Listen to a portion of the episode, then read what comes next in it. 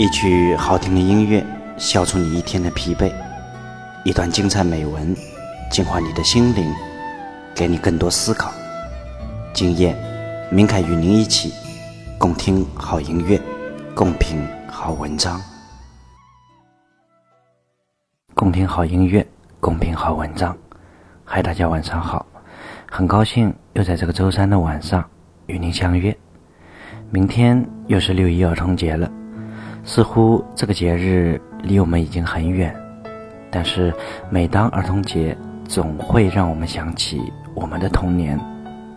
我们的童年看似已经久远，可是每当想起，总是记忆犹新，满满的幸福。六月一号，明凯与您一起，共同祭奠我们的青春。去回忆那些令我们美好的回忆，去重新感受那份童真。今天给大家带来的文章来自于作者潺潺涓水，文章的标题叫做《儿童节里画童年》。下面我们就一起来欣赏这一篇文章。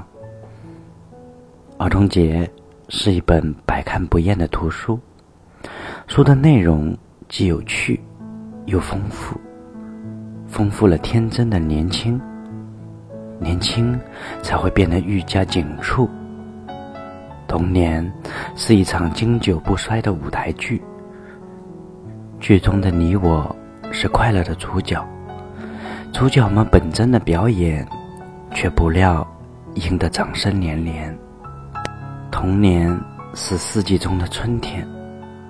春天的葳蕤，在童年里潋滟，潋滟了花蕊般的童年，谱写了蓬勃的诗篇。童年是音乐中的前奏，前奏的明朗，奠定了乐调的节奏，节奏指引了旋律的方向，方向注定了音乐的恒久。童年是渐行渐远的旅行。旅行的道路总会一直向前，前方的路说不清还有多远，远走的心却始终忘不了路的起点。童年是心底盛开的花朵，花瓣娇嫩，却永不凋谢。逝去光阴的尘埃，花香四溢，暖化了满地的落寞。童年是常常被遗忘的角落，偶尔抬起，细细观摩，让空虚的心灵划过历史长河。飞舞的思绪也会促进伤口的愈合。以上就是今天要跟大家分享的文章，谨以此文送给正在收听节目的你。以及身边的每一个朋友，愿我们童年永驻，每天都能有一份快乐的心情。好了，以上就是今天这一期节目的所有内容。节目的最后，想送一首歌曲给大家，相信大家对这一首歌都非常的熟悉。好了，如果您喜欢我的播读，希望听到更多精彩美文，也欢迎您的订阅和关注。我们每周的一三五晚上不见不散，各位晚安，儿童节快乐。